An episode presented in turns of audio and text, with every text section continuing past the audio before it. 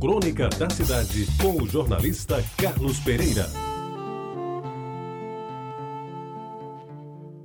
Amigos ouvintes da Rádio Tabajara, acho que foi aí pelos anos 50 que o pai de Reginaldo adaptou a pretensa garagem do seu bangalô na Avenida Vera Cruz, em Jaguaribe, hoje a Derbal Piragibe, para vender carne verde num açougue disfarçado. Eu falo pretensa porque cresci em Jaguaribe e jamais vi um carro entrando naquele cômodo da casa, de cujo conjunto o açougue marcou momentos da minha infância, que agora eu passo para os ouvintes desta crônica. As carnes chegavam nas costas dos homens, meio quarto de boi, o sangue pingando pelas ruas, tirado do estado de uma carroça alugada ou da carroceria de uma caminhoneta velha caindo aos pedaços. Mas, meus amigos, era uma carne limpa, respeitada, e se era analisada pelo Serviço de Vigilância Animal ou similar, disso eu nunca soube. Mas lhes asseguro que nunca ouvi reclamação mais séria sobre a qualidade dos produtos que eram exibidos e comercializados naquele balcão, já um tanto gasto pelo tempo. Ao que me dizia, eu nunca fui olhar de perto, os bois eram abatidos na matança, que ficava perto dos postos da Portela, e chegavam bem cedinho aos açougues, muitos dos quais improvisados, como os que eles tentam descrever. Era uma puxada coberta de telha de zinco que balançava e gemia quando o vento era mais forte, ameaçando a todo instante cair sobre as cabeças dos circunstantes. As carnes, essas eram vendidas no largo balcão, bem lavado de madrugada com água e sabão marrom. Elas eram classificadas como de primeira e carne de segunda, e por isso tinham preços diferentes.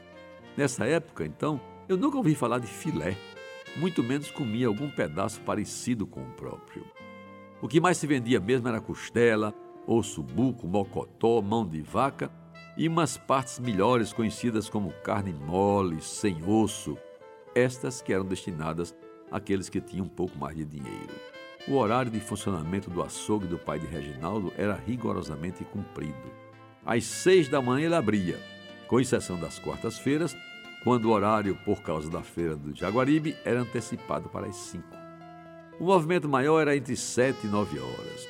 E lá em casa, minha mãe me deixava de sobreaviso para verificar depois das 9 o momento em que aparecia tremulando no açougue a bandeira vermelha. Isso ocorria via de regra pelas nove e meia, quinze para as dez e em dias alternados. Lá ia Dona Malha, com os minguados cruzeiros e uma sacola, fazer a compra da carne para dois dias, pois não tinha como conservá-la. Naquele tempo, meus amigos, geladeira era coisa de rico. E por que comprar depois da bandeira desfraldada? Porque, temendo a boia, o açougueiro baixava os preços da carne que não fora vendida, e aí quem chegasse mais cedo ainda podia levar para casa algum pedaço de melhor qualidade, por um preço mais em conta. E o sinal convencional de que o preço baixara era a bandeira na porta do açougue. Eu, para cumprir melhor aquela missão de espia da cerimônia, nada solene de desfraudar da bandeira vermelha, me postava na esquina e jogando bola de gude ou entrando no racha de bola de meia, ficava atento ao movimento do açougue. Quando o pai de Reginaldo entrava em casa e voltava com a bandeira ainda enrolada, eu corria para avisar a minha mãe. E o sucesso da empreitada estava garantido. E meus amigos daquele tempo ficou minha lembrança da bandeira vermelha do açougue do pai de Reginaldo. E também o registro de um dito popular, que assim como a bandeira, já foi levado pelo tempo. É que naquelas eras, quando alguém não dominava algum assunto em discussão, a frase vinha direta em tom de exclamação. Tá mais por fora do que bandeira de açougue. Você ouviu Crônica da Cidade com o jornalista Carlos Pereira.